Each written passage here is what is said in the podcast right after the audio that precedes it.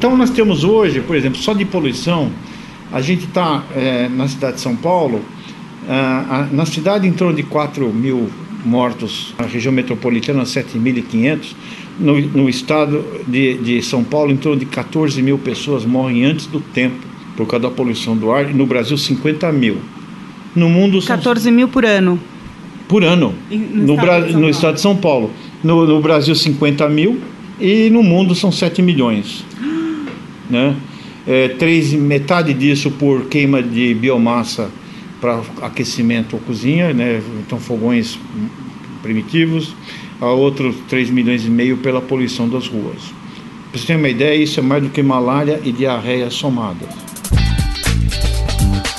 Vozes do Planeta com Paulina Chamorro.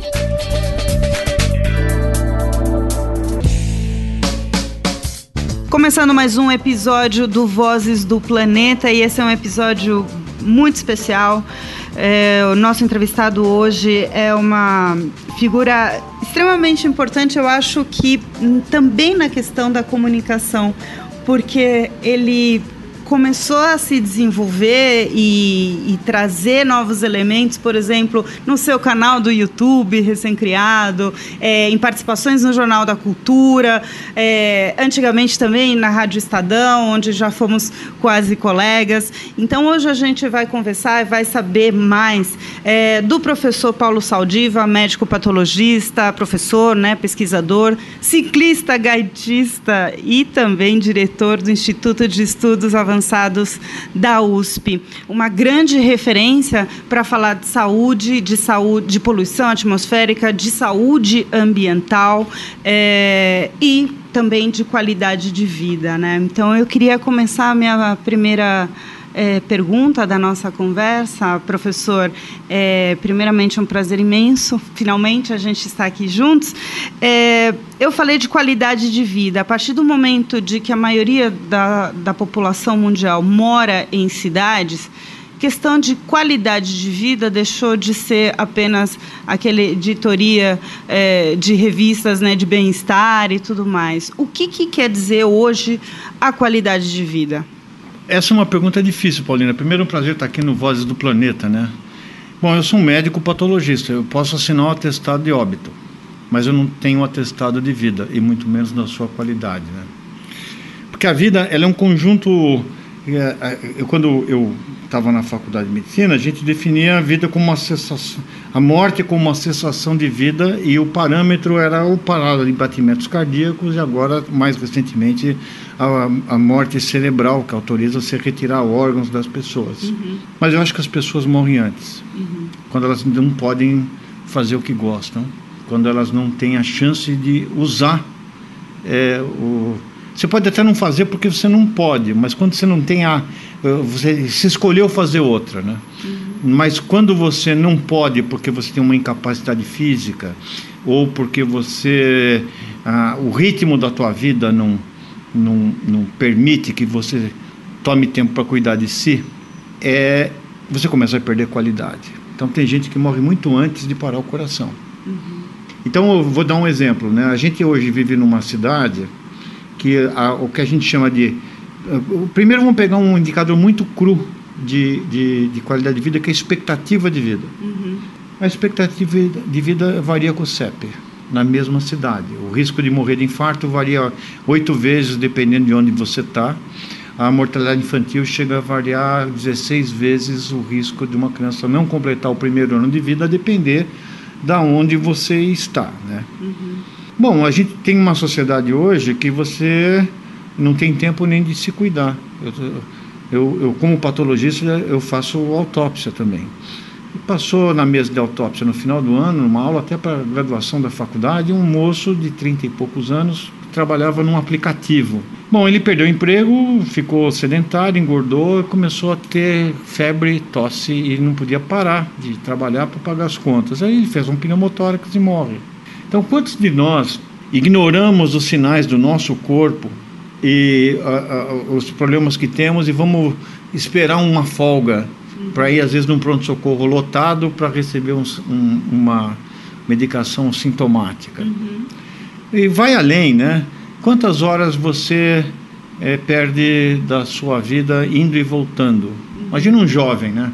Ele, ele mora longe, na ponta da cidade, e ele perde duas horas para ir, duas horas para voltar do trabalho. Que horas que ele vai estudar? Que horas que ele vai é, se desenvolver como cidadão? Uhum. Né? A gente também trabalha muito, nós temos, todos nós temos uma espécie de tornozeleira eletrônica chamada celular, que nos chama para diz onde eu estou, eu sou alcançado por várias coisas, né? É, vários problemas. Às vezes tem dia que você tem a aflição de abrir o teu correio eletrônico porque tem alguma coisa para fazer no dia seguinte ou na hora seguinte. O WhatsApp então é, é diabólico, é uma uhum. eu chamo isso de infernet. É, quer dizer, uma rede que é feita para te infernizar a, a vida, né? O quanto disso está tá associado a essas doenças urbanas, né, que a gente chama, né, que são conhecidas como doenças urbanas? Tem essa questão da ansiedade é, constante, né, provocada até por uma superexposição o tempo todo. A, a essa exposição à poluição atmosférica aqui também, né, por, por estar tanto tempo no trânsito, a gente está, né, o estresse, enfim. É, como tudo isso, né, esse contraponto à minha pergunta inicial, né, da qualidade de vida, mas a realidade é que a gente está mergulhado em doenças urbanas, né? Então, à medida que a cidade aumenta, você aumenta três coisas: saúde, doenças mentais, é, sobrepeso, obesidade, síndrome metabólica e câncer. A doença mental não é fácil, não é difícil explicar. A gente, a cidade foi crescendo, né? Quando a vida começou, os primeiros assentamentos urbanos, possivelmente a cerca de 100 mil anos atrás, as comunidades eram pequenas. Então, é, sei lá, no, voltando um pouco mais no Paleolítico, no, no, superior, né, você tinha um problema, você se reunia numa caverna lá, todo mundo tinha laços de solidariedade, aquele medo era compartilhado e você tomava uma decisão rapidamente. Hoje não, a cidade foi crescendo e é difícil, porque tem interesses conflitantes. Né? E, então isso vai fazendo com que você tenha é, permanentemente conflitos e, e uma, uma sensação de perda de referências onde você tem momentos de crise. Uhum. E esse estresse que era bom quando você tinha um bicho na porta ou uma guerra e depois desligava, uhum. você não desliga mais. O medo de perder o emprego, o medo de você ser atropelado na rua, você está dirigindo, são pequenos. Quando teu filho sai, você não sabe se volta ou fica com, né? Então você começa a ter esse medo. Segundo, você dorme menos. Porque você vai trabalhar mais. Dorme menos tanto pelo número de horas, porque você tem que acordar mais cedo também para chegar no seu emprego, mas também o, o, o, você fica mais tempo exposto à luz, né? Então você vai secretar melatonina mais tarde e vai aprofundar o sono mais tarde e o cérebro vai descansar. Você vai chegar no período de sonho, que é o sono profundo, com menor frequência. O ruído urbano também não ajuda você dormir e essa sensação de solidão coletiva, né? Quer dizer, você, à medida que a cidade vai crescendo, você vai criando laços afetivos que vão se desfazendo. Na escola você faz um, depois vai um canto, depois você vai para a faculdade, cada um num canto, depois no trabalho.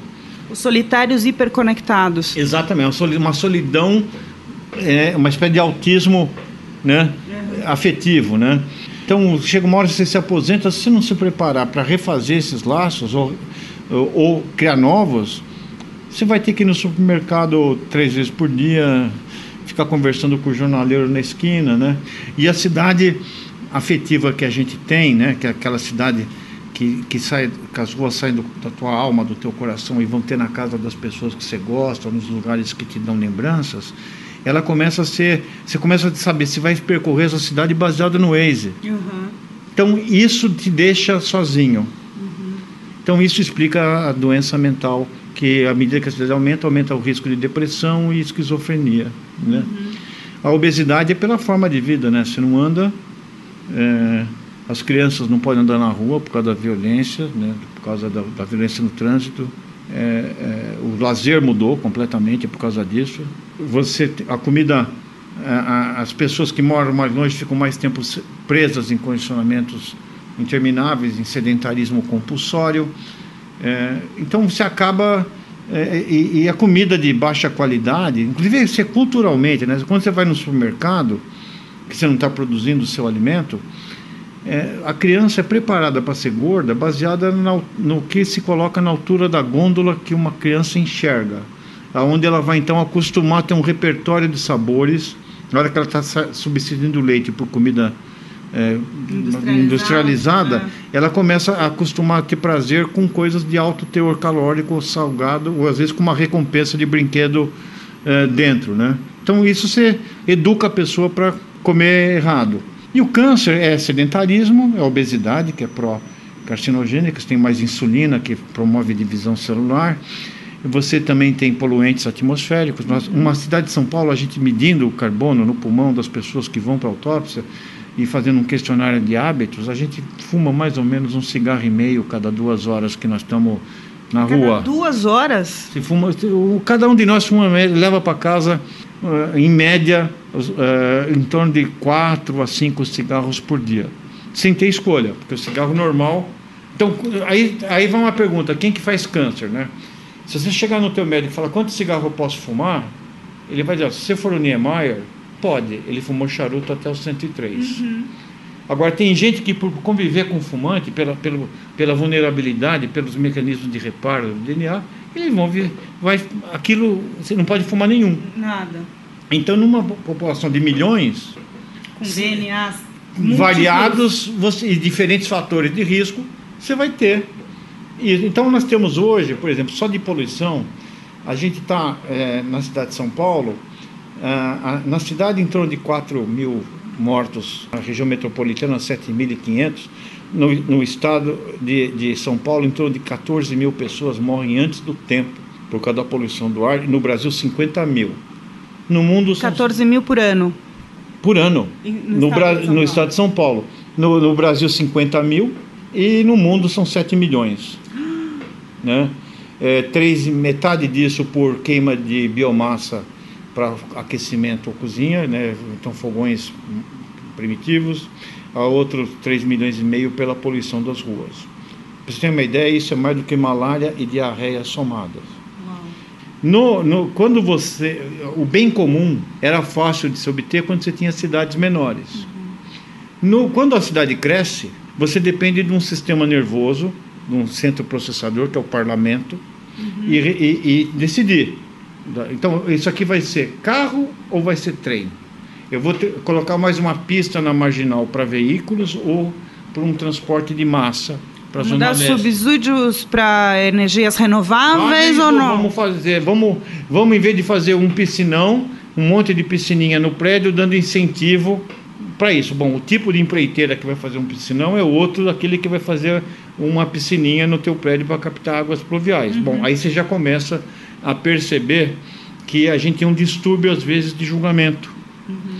E, e, que e, e quando você não tem um senso de cidadania completo ou mais integrado, eh, geralmente as pessoas mais fortes, os grupos mais fortes dominam. E isso explica por que o zoneamento não funciona. Então é isso que a gente tem, uma sociedade desigual que se transforma, que se traduz em cidades desiguais. Agora, como é que você faz para resolver isso? Porque caiu no colo da saúde coisas que a saúde não tem Uh, a gente chega até, até matar mosquito, uhum. mas o lixo que fez empoçar, você não tem ideia.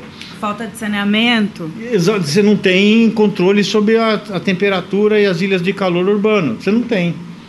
Né? Quando chove, nós vamos tratar leptospirose e hepatite, porque o sonho de todo prefeito é levar água e esgoto na porta da sua casa. Quando chove, acontece. Ele leva água e esgoto na porta da casa das pessoas que vão ter que nadar naquele água e esgoto para salvar os seus bens que estão pagando ainda com prestação de carnê, a geladeira, a televisão.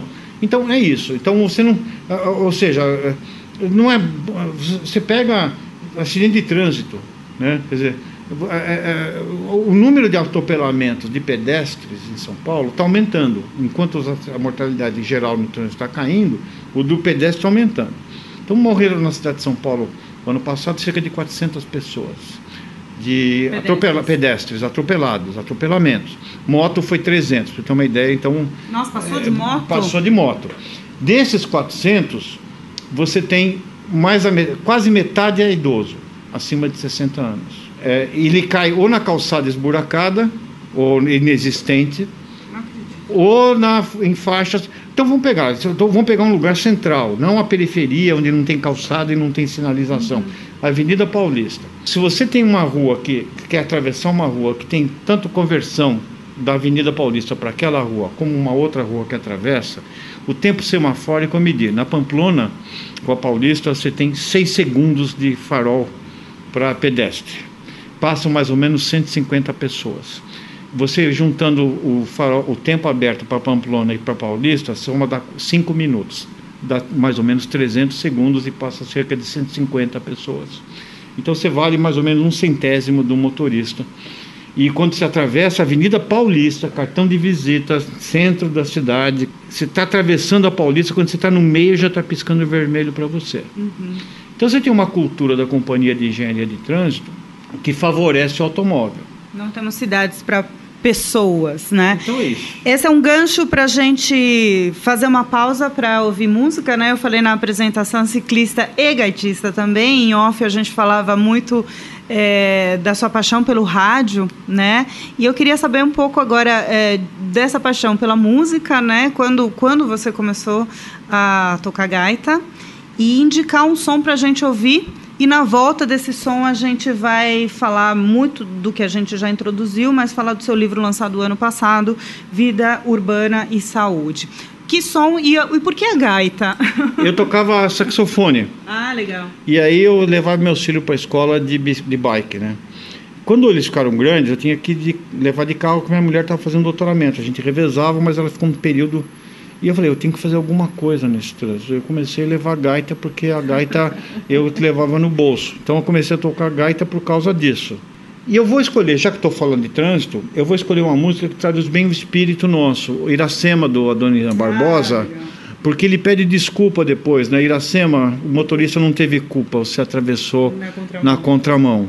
E isso mostra bem, é, digamos, a postura nossa de subserviência do cidadão mais humilde frente a uma morte evitável por um acidente de trânsito. Vamos lá, aqui no Vozes do Planeta, Dona Irã Barbosa. Ouvimos Iracema, a Dona Irã Barbosa, aqui no Vozes do Planeta, ao pedido do Paulo Saldiva, professor Paulo Saldiva, nosso entrevistado hoje. É, estamos falando sobre a vida urbana e também saúde, né? E esse é o título do seu livro lançado ano passado, Os Desafios dos Habitantes é, nas Metrópoles você falava um pouco, uh, né, falamos do trânsito, falamos também dessa estrutura né, viária e também da estrutura da companhia de, de tráfego que não pensa, prioriza o automóvel. E também agora, para a gente falar um pouco sobre saúde ambiental né, e todas essas... Uh, como você colocou, que são imponderáveis né, ao serviço médico, né, por exemplo, a questão das ilhas de calor, que deriva de não, não ter uma estrutura urbana é, ou, ou, um projeto urbanístico para ter mais áreas verdes. Né? A gente tem um déficit de áreas verdes ou, absurdo ou em São Paulo. Insolação, em vez de fazer calor, você gerar eletricidade, por exemplo. Né? Uhum. A gente começa a morrer em São Paulo, as ilhas de calor, quando a temperatura começa a passar de 26 a 27 graus. Quando ela chega a, a, nos 5% dos dias mais quentes, o risco de morrer aumenta 50%. Numa cidade que morte morrida é mais ou menos 200 por dia, 50% de, de, de, de 200 são 100 pessoas que vão embora numa onda de calor. Uau. E é engraçado que quando você tem uma onda de calor que demora 4, 5 dias, a maior parte das mortes ela se desloca no começo. Uhum e depois você tem uma redução, porque chama efeito colheita. Os vulneráveis vão embora. E quem são? São os idosos e são os bebês. Um porque o bebê porque o termostato ainda não, não, não amadureceu e no outro quebrou. Uhum. Por aterosclerose, por diabetes, por obesidade, por uma série de outras coisas. Então, isso é uma questão que se você colocar o por isso que você não pode computar a energia elétrica só no preço da produção do quilowatt mas tem que levar em conta os efeitos da produção daquela fonte energética. Uhum. E é aí que a saúde pode falar, porque vamos pegar um outro exemplo, né?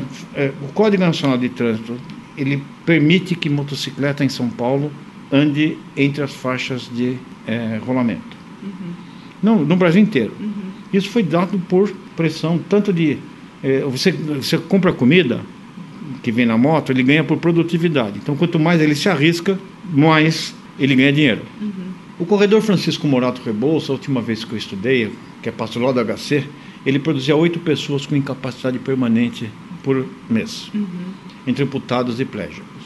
E o custo de você manter um indivíduo vivo, de você colocar uma prótese, de você dar uma cadeira de rodas, dele pagar uma pensão por invalidez permanente no jovem. Isso é computado na, na, na digamos, no, no, no, imposto arrecadado uhum. Pela venda de motocicletas? Onerar municípios, onerar Estado então, e até o federal. pagar conta de é. políticas que não estão na saúde. Uhum. E nessa linha, agora eu estava pensando, o que, que você, o que, que você acha, professor, que sobra para o cidadão? Como ele consegue interferir nesse processo, porque já que dentro né, do sistema político a gente está praticamente à margem, não consegue participar, apesar de ter audiência pública, essas coisas, né, que existem esses elementos né, é, da democracia, não existe uma participação efetiva dentro do sistema político. O que, que sobra para o cidadão nessa participação? O consumo, o poder de consumo? O poder o... de consumo e o poder de opinar. Veja, está maior. Antigamente, é, quando você via, por exemplo, tinha quantos do, desses aplicativos, você tinha o rádio trânsito, você ia estar tá congestionado aqui e tal, né? Uhum. Nunca, o ônibus não aparecia. Uhum. Trem, então, não aparecia. Agora começa a aparecer. Se, se a CPTM não está funcionando, o indivíduo entra ao vivo e fala: a CPTM está aqui, o indivíduo é cobrado de uma forma muito mais direta e não tem como esconder o problema. Tem desvios, né, porque a rede social está longe de ser um lugar de elevação espiritual, mas, mas você consegue fazer com que o indivíduo fale e exponha é, para o seu público ali. Então eu acho que existe hoje, vai, a, a política vai mudar uhum. e as pessoas vão ter mais chance de se expressar e, e, e essas pessoas estão acuadas por isso. Você não consegue mais. É, em evolução, quando você cria uma cidade como Brasília, é que nem você fazer uma ilha separada, Galápagos, nasce uma tartaruga mais pescoçuda, o indivíduo começa a sair da vida real e, e começa a viver blindado em, em, em regiões fechadas. Isso começa a aparecer. E aí você começa a quebrar esses mecanismos de defesa que foram colocados. Então, eu acho que, que essa é a minha esperança. Vem vindo uma geração com acesso, ela veio e trazendo um monte de, de, de, de gente que talvez não merecesse estar, mas eu acho que as pessoas vão ter vida curta. Quer dizer, você elegeu Antigamente se elegeu cacareco, né? Se elegeu uma série de cacarecos aí, mas elas vão ser vigiadas pra, pelo que fizeram e não vão conseguir com a mesma facilidade. Então eu acho que, que eu acredito que uma cidade como ah, com, a, com, o potencial das grandes cidades brasileiras e com a criatividade do, do, do, brasileiro vai começar a não se conformar com uma situação que estava cristalizada nos últimos 20 anos. Ela vai conseguir enxergar com mais detalhe o que está acontecendo, vai balancear a qualidade do voto e vai fazer valer os seus direitos por é, de uma forma direta, como se a gente é quase que se fosse uma democracia direta de massas. Uhum. Isso foi a história do Parque Augusta, por exemplo, né? Que era para ser um espigão, aí o, pessoal bateu e aí mudou. Dois anos de briga. Dois anos de briga, mas você conseguiu. É pela primeira vez, né, se tivesse tido antes, uma, a gente não tinha tapado o tamanho da TI. Nós teríamos feito a margem, não teríamos perdido o Rio Pinheiros e o Tietê, encostando uma avenida de alto fluxo na margem do rio, que foi retificado. Nós perdemos um parque linear, uma situação absurda. Ninguém consegue conseguiria fazer isso mais hoje, mas vão acontecer que todo Minhocão, as marginais aconteceram num período onde você não tinha manifestação. Uhum. Vamos de música? Vamos. O que, que, que, a gente vai ouvir agora, professor? Eu vou, falei de obesidade, né? De oh. torresmo milanesa, né? Onde você leva a marmita, né? E o que, que, você, que, que você trouxe na marmita hoje? trouxe ovo frito, né? Então, é, é mostrando que ali comida de alto teor calórico e gorduras é mais barato que a comida natural. Ele não cantou na marmita nenhuma fruta, nenhuma verdura. Vamos lá. Ouvimos aqui no Vozes do Planeta de Torresmo Milanesa, mais um pedido do professor Paulo Saldiva, nosso entrevistado hoje é de Adoniran Barbosa e Carlinhos Vergueiro, grande amigo do meu querido amigo Zé Nogueira, grande produtor musical. Bom, a gente é, falando né, de, de, de, comida, né? O Adoniran falando de comida, falamos agora anteriormente sobre obesidade, você falou sobre é, obesidade. Eu queria abordar dois temas que, é, pelo menos aqui, para mim e para o e pro, pro podcast, são muito caros e porque eles estão permeando nosso cotidiano e a gente não tem controle que eu queria falar sobre agrotóxico. E o Brasil, infelizmente, está é, além do desmatamento, também se sobressaindo, se destacando negativamente nesse sentido, que é uh, agrotóxicos, agora com mais 40 permitidos, que a gente, a sociedade não conhece totalmente, né, quais são os impactos que isso vai ter na nossa vida. E eu digo que é um impacto do nosso cotidiano porque você não consegue detectar ali no, na feira, na gôndola, enfim, o que, que aquele alimento tem de agrotóxico, né? Então, como fazer isso, né? Como fazer esse controle social? E o segundo ponto que a gente pode abordar mais adiante é a questão do plástico, Perfeito. né? Estamos também o planeta, as cidades completamente tomadas de plástico é, por um sistema que não se fecha também. É, vamos, vamos falar sobre agrotóxico aqui no Brasil? Como é que você está vendo? Bom, agora também falando da questão política, né, a gente não conseguiu participar, né, a sociedade não conseguiu participar dessas aprovações também, apesar de estar lá no Congresso, protestando e tudo mais, não foi levado em conta. Paulina, sabe que o prêmio Nobel de Medicina e Fisiologia em 1948 foi dado para o descobridor do DDT. É, a academia não sabia que. Porque ele prometia o quê? Acabar com as doenças transmitidas por vetores e resolver o problema da fome do mundo, mas depois se viu que a, as características que o transformavam tão eficiente, como a persistência, a biopersistência, quer dizer, a capacidade de ele ficar atuando durante muito tempo, eram e não sabia também os efeitos colaterais dele. A Academia da Sueca andou meio complicada porque em 49 ganhou o, o, o indivíduo que desenvolveu a lobotomia frontal para o tratamento de doenças mentais. Então, o que aconteceu é que o conjunto de evidências sobre o efeito dos agrotóxicos foi se somando e se chegou à conclusão de que esses níveis de segurança, assim como acontece para cigarro, assim, depende muito da vulnerabilidade e da janela de desenvolvimento que a pessoa está colocando. Por exemplo, a, eh, eh, doença de Minamata, de, de mercúrio na, no Japão, né? A mãe comia um peixe contaminado com mercúrio, que se viu que ele metilava no meio ambiente, que ele ficava solúvel, né? E para ela não acontecia nada, mas o bebê que estava formando o sistema nervoso dava, dava uma paralisia espástica. E para o teu é, ouvinte, a foto mais impressionante em ciência que eu conheço é uma foto que ganhou o Pulitzer, esqueci o nome do autor, que chama é Pietà de Minamata.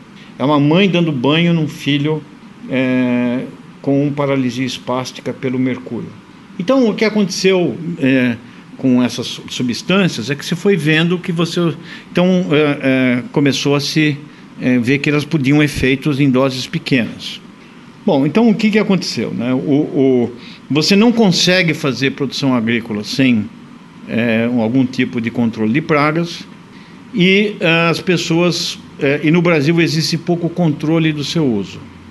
Se já não existia antes, depois dessa lei é aí que piorou, porque quem dá, abre a chave do é, saiu a saúde e o meio ambiente e você passa por um órgão regulador da agricultura.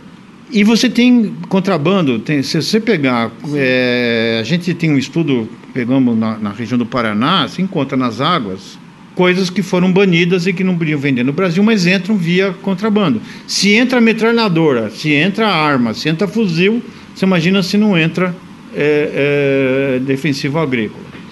Então o Brasil é um recorde de, de uso de, pelo tipo de monocultura, que também favorece a proliferação de, de, de, insetos né, e outras ou, ou fungos ou outras pragas da agricultura, ela, ele passou a ser é, um campeão de consumo e isso leva primeiro a problemas ocupacionais.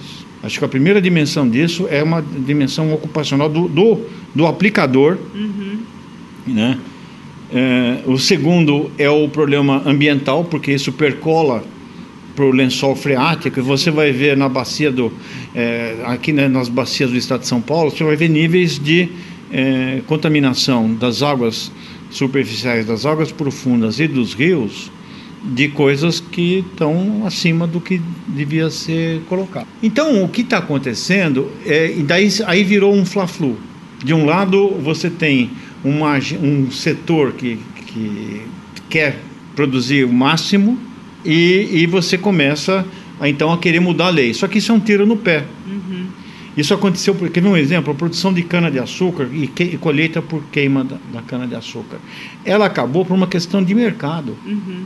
Ninguém ia comprar um combustível que eles advogavam como mais limpo, mas sendo produzido daquele jeito onde né, colhido São manualmente. José, ficava aquela nuvem preta em cima da e cidade. Os, e a justiça, como o promotor morava na cidade e fumaçava tudo e, e via o que, então ficou, começou a ter uma chuva de ações e isso começou a ir para fora, né? Porque se você tem um biocombustível e você fala não, ele é limpo, mas olha é, como é que ele é produzido, né? É, você não vai comprar uma roupa, já tem quantas grifes que, que perderam o mercado porque produziam com um trabalho análogo à escravidão, né? uhum. É, e isso impactou. Uhum. E eu acredito hoje muito mais numa solução para o problema dos defensivos ou dos agrotóxicos vindo do mercado externo. Entendi. Que, porque lá você não vai conseguir exportar. Uhum. Você não vai conseguir vender. Então eu acredito que nós vamos ter é, a nossa esperança virá de fora, porque de dentro o setor mais sofisticado, tanto que essa decisão do, do, controle dos defensivos, dos agrotóxicos, ele não foi unânime do agronegócio. Teve gente do agronegócio, principalmente aqueles exportadores, que sabe que isso é um tiro no pé. Sim, sim. Tem mais música? Tem, ainda vou, ainda vou de cidade. Vai de Adoniran de novo? Eu vou de Adoniran de novo, porque ele descreve, o Adoniran, ele deu voz, antes de ter rede social, para um personagem invisível. E um deles eram as pessoas que, no processo que São Paulo estava crescendo, a mudança do perfil de habitação urbana. Uhum. E o saudoso Maloca, ele também diz que a casa estava sendo derrubada, mas os donos estão com a razão, nós arranja outro lugar. Uhum. E esse processo de saudosa maloca, ele, assim como o atropelamento, assim como a dieta improvisada, em, quando você construiu uma cidade que flertava em ser uma cidade civilizada, né? Ainda bem que o Oswald de Andrade, ele morreu em 54, ele não viu, né? uhum. né? Era um tempo que você imaginava que São Paulo ia ser, é, que começa no, na final do século 20, né? E, e, você começa a perder essa ilusão quando você, o, o, desastre começa a partir dos anos 70. Então, eu, eu acho que ele traduz bem esse período. Boa. Vamos então de Saudosa Maloca. Ouvimos o Vozes do Planeta, saudosa Maloca, a Dona Irã Barbosa, mais uma vez, como o professor Paulo Saldiva, nosso entrevistado hoje, colocou um excelente retratista do seu tempo através da música, né? É, e, e, e, colocando ali todos. É, fala, abordamos é, urbanismo, abordamos alimentação, né? Com, e, com essas... e trânsito. Professor, eu deixei agora para o final porque é uma, uma é uma questão que eu estou acompanhando já há bastante tempo, é, não só ligada aos oceanos, mas a questão da poluição plástica em todos os ambientes, né? É, os oceanos, dentro, do, por exemplo, do IPCC, dentro de mudanças climáticas, recentemente passou a ser considerado, né? É, vamos dizer, 2007 ele entrou no IPCC, né, como um capítulo do IPCC, só para os ouvintes terem uma ideia do painel intergovernamental de mudanças climáticas. Então, tudo que a gente vem descobrindo e vem sabendo, a sociedade vem acompanhando, são realmente novas descobertas sobre o poder e a influência dos oceanos no planeta. E uma delas é que a gente soube há quatro anos, quatro, cinco anos, de que os oceanos estão tapados de plástico, né? Que a poluição plástica passa a ser hoje uma das principais ameaças nesse sistema e que acaba afetando, obviamente, todo o planeta pela né, aquecimento é, das águas, é, captura de carbono, oxigênio, fornecimento de oxigênio. Bom, isso abriu todo então essa discussão mundial sobre plástico, sobre o uso do plástico, um elemento que começou recentemente e tomou a nossa vida toda, principalmente a questão do plástico descartável. E também vem recentemente as pesquisas que estão falando do impacto do plástico na saúde humana, né, não só na saúde do planeta e dos oceanos, mas também na saúde humana, ou por ingestão direta ou indiretamente, como até em água exposta em garrafa PET e que a gente não sabe a qualidade daquele plástico. Como você tá, é, como você tem acompanhado todo toda essa esse levante, né, e essa e esses questionamentos com relação ao plástico no mundo e aqui também no Brasil? Bom, o plástico surgiu como se fosse outra maneira de se produzir embalagens que isolavam e que eram fáceis de moldar, né? Então foi-se o tempo do leite em vidro que entregava e você começou a pôr leite em garrafa e garrafa de refrigerante uhum. e, e, uma madeira, uma madeira de vidro praticamente acabou e o plástico está presente em tudo. Bom, o problema do plástico é que como ele é feito para durar, ele dura uhum. e ele vai se fragmentando com o tempo. Uhum. Então ele vai ficando em esferas, em partículas cada vez menores e ele começa então a ser degradado pela ação física e química dos elementos e começa a chegar nos lugares. Ele sofre, então ele começa a sofrer um processo de biomagnificação. Essa história do plástico começou há décadas. Inclusive tem, tem uma ave do Ártico, esqueci o nome dela, tem até um artigo magnífico disso, que ela só se alimenta, uma espécie de um pelicaninho assim, que só se alimenta de, de peixe. Então ele, ele, ele dorme na terra, mas ele só come peixe. E, e eles de vez em quando são presos em, em redes de, uhum. de pesca. Teve um indivíduo, um grupo, um consórcio nórdico que começou a estudar o estômago desses animais e ver. Então você sabia, no, no, então eles têm no tempo, né, e no espaço a migração dos plásticos e, e, e começam a ver que eles, eles comem peixe e o peixe libera o plástico quando o suco gástrico começa é, a fazer. Não é que a ave comia plástico, ela comia peixe que já tinha Isso. plástico. Quer dizer, a tartaruga que morre asfixiada uhum. é, é plástico grande, mas o que está pegando todo lugar são os micro e as nanoesferas de plástico. E isso, e os oceanos é, é a via final de despejo dos rios e tudo, então ele é uma espécie de coletor é, disso. Né? E, e, você, nesses estudos, você também percebe que tem plásticos com características de domicílio, por um tipo de estrutura de molécula, e outros que são mais industriais. Uhum. O das indústrias, nesse estudo das aves, vem caindo por medidas de controle e responsabilidade industrial. Mas o de uso doméstico só aumenta. E dentro do, do que a gente sabe, né, dentro, por exemplo, aqui do, do, do, do Instituto de Estudos, é, eu digo isso porque, por acompanhar, toda semana eu estou vendo, ah, o plástico, foi achado plástico, não sei o quê, foi achado plástico no sal marinho, foi achado, o, a OMS... Tá... Aonde você procurar, você vai achar. É, mas é, o que, que a gente pode citar então, do impacto nas pessoas?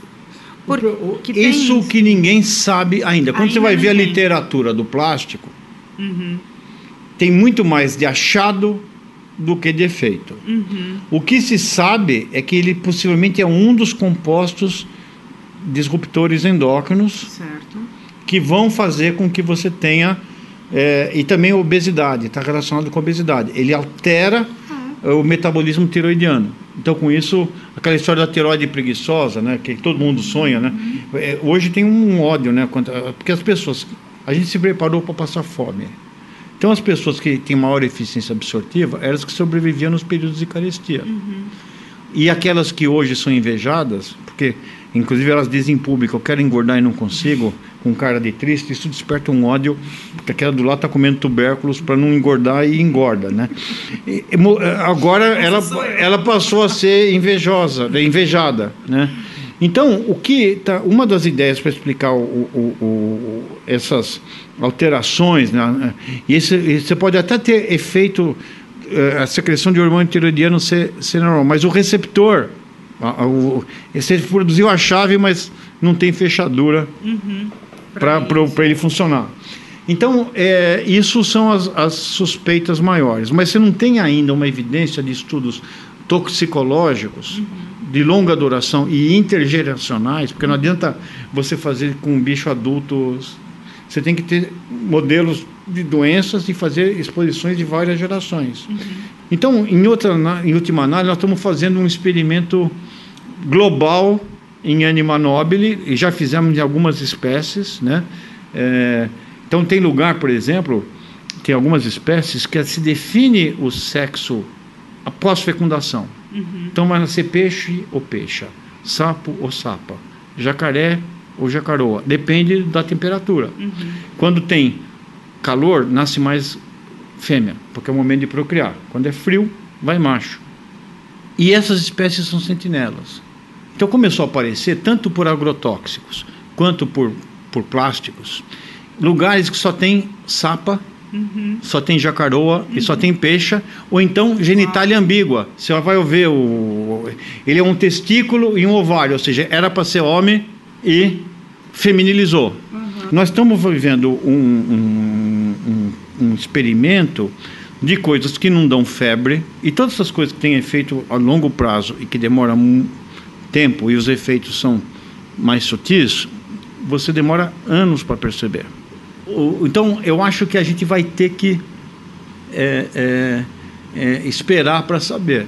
Professor, acho que você deu a melhor, é, a melhor figura, assim, de, de a imagem, né, de que estamos na questão, né, do plástico. Somos, na verdade, o mundo tá é uma grande grupo cobaia vamos, vamos ainda, um né? Título de cobaia honorário e no, você, os seus filhos, é, todo mundo vai estar tá participando do mesmo experimento o duro é que não vai ter grupo controle, porque o plástico está em todos os lugares. Em todos os lugares, né? A pesquisa da National Geographic descobriu, inclusive, nas profundezas, da, na, no lugar mais profundo do oceano. Vai para lá mesmo. Nós não vamos escapar.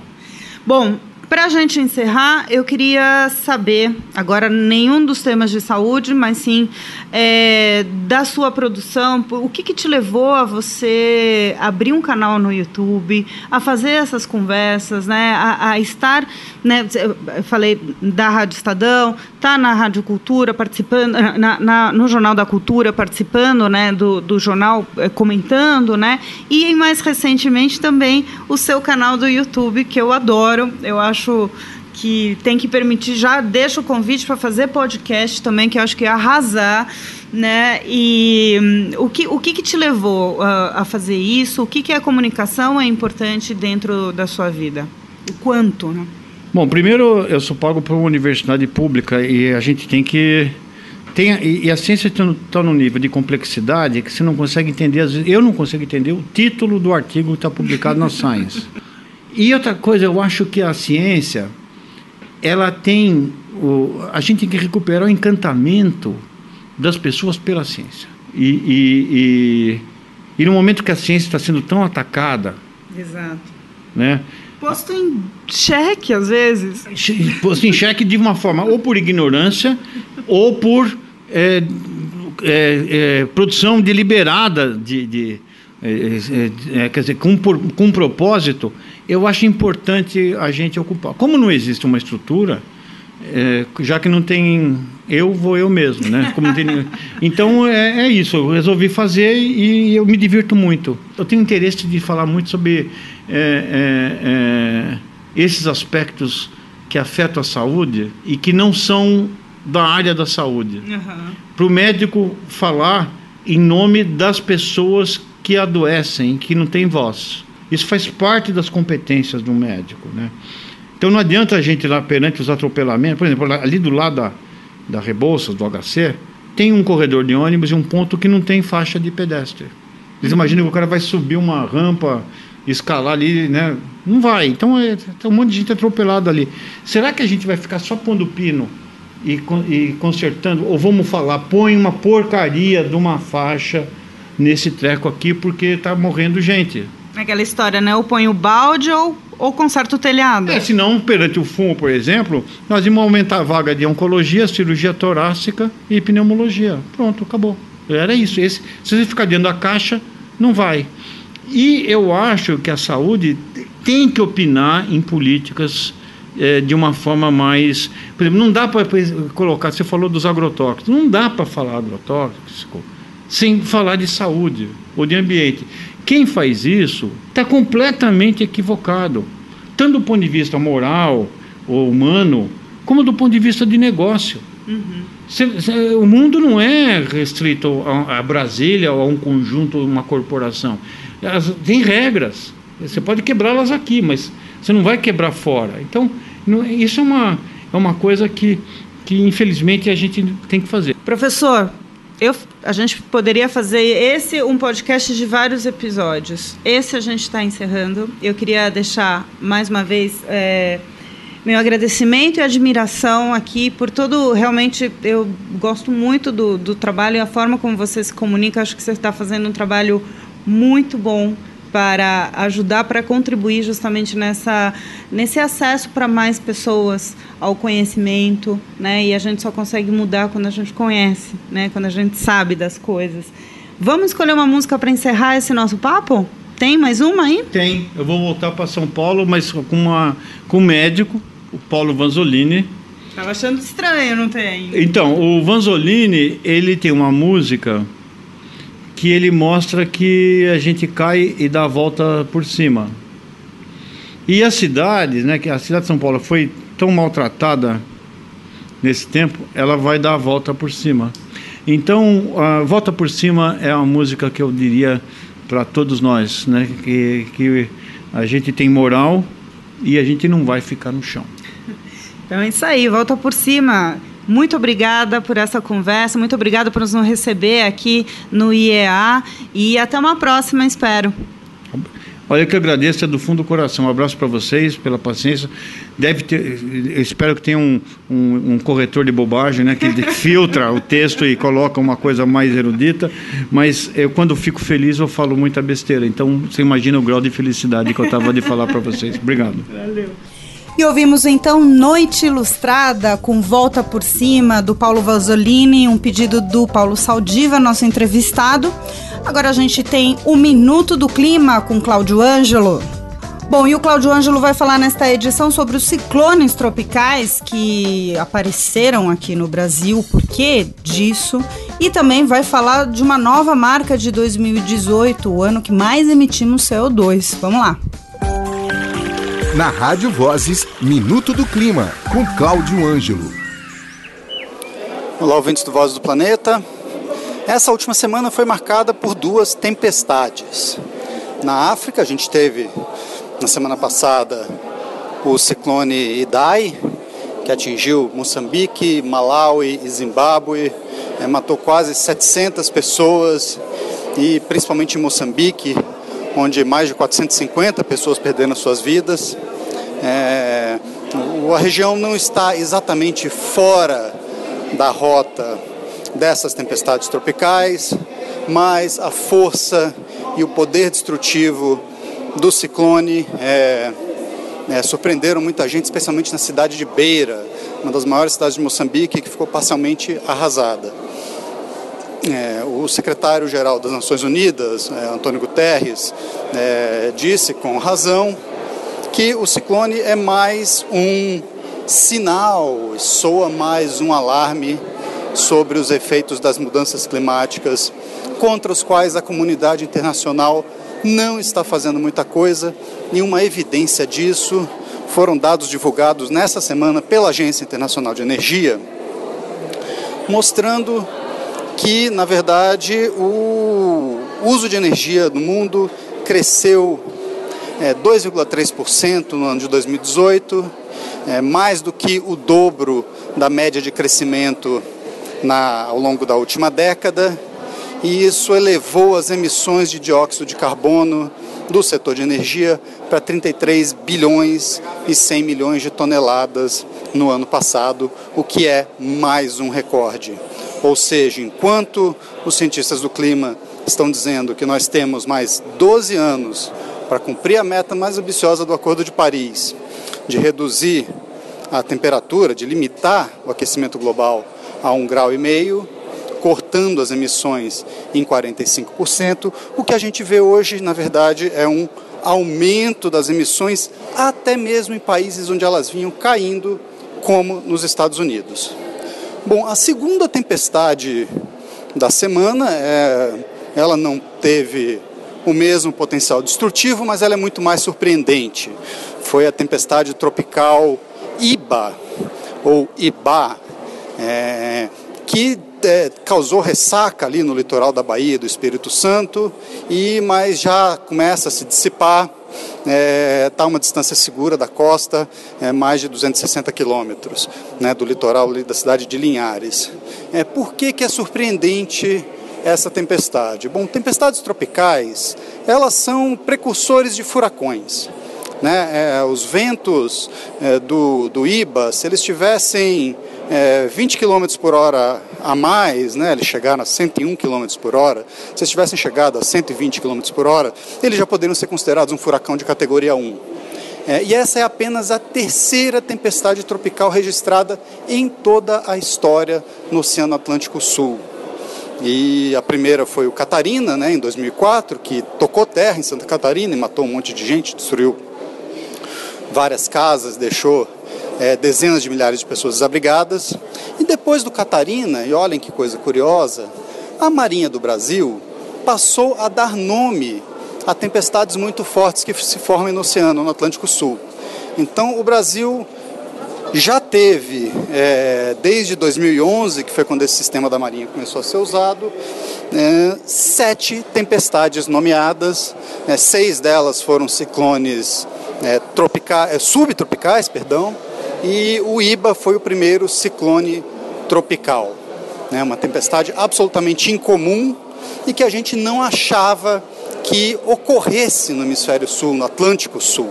É, pois bem, ela ocorre com frequência ainda incerta. Os cientistas não conseguem dizer ainda se o aquecimento global vai tornar esse tipo de tempestade mais forte mais, e mais comum é, no Atlântico Sul, no litoral brasileiro, mas é, a Marinha, com toda a razão, e o Instituto Nacional de Pesquisas Espaciais, o Instituto Nacional de Meteorologia, é, prepararam um sistema de resposta rápida para que a gente possa se adaptar a essa realidade climática dessas super tempestades. E eu encerro o Minuto do Clima com é, uma pequena e singela homenagem ao nosso ex-presidente Michel Temer, e vamos ouvir de Chico Buarque Acorda Amor. Um abraço e até semana que vem. Encerrando com esse super som do Cláudio Ângelo, esta edição 105 do Vozes do Planeta. Apresentação, roteiro e produção deste episódio é minha, Paulina Chamorro. A produção deste episódio do Vozes do Planeta é da Camila Doreto. Montagem Chico Pessoa. Uma realização Rádio Vozes. A gente volta a se falar na próxima. Tchau!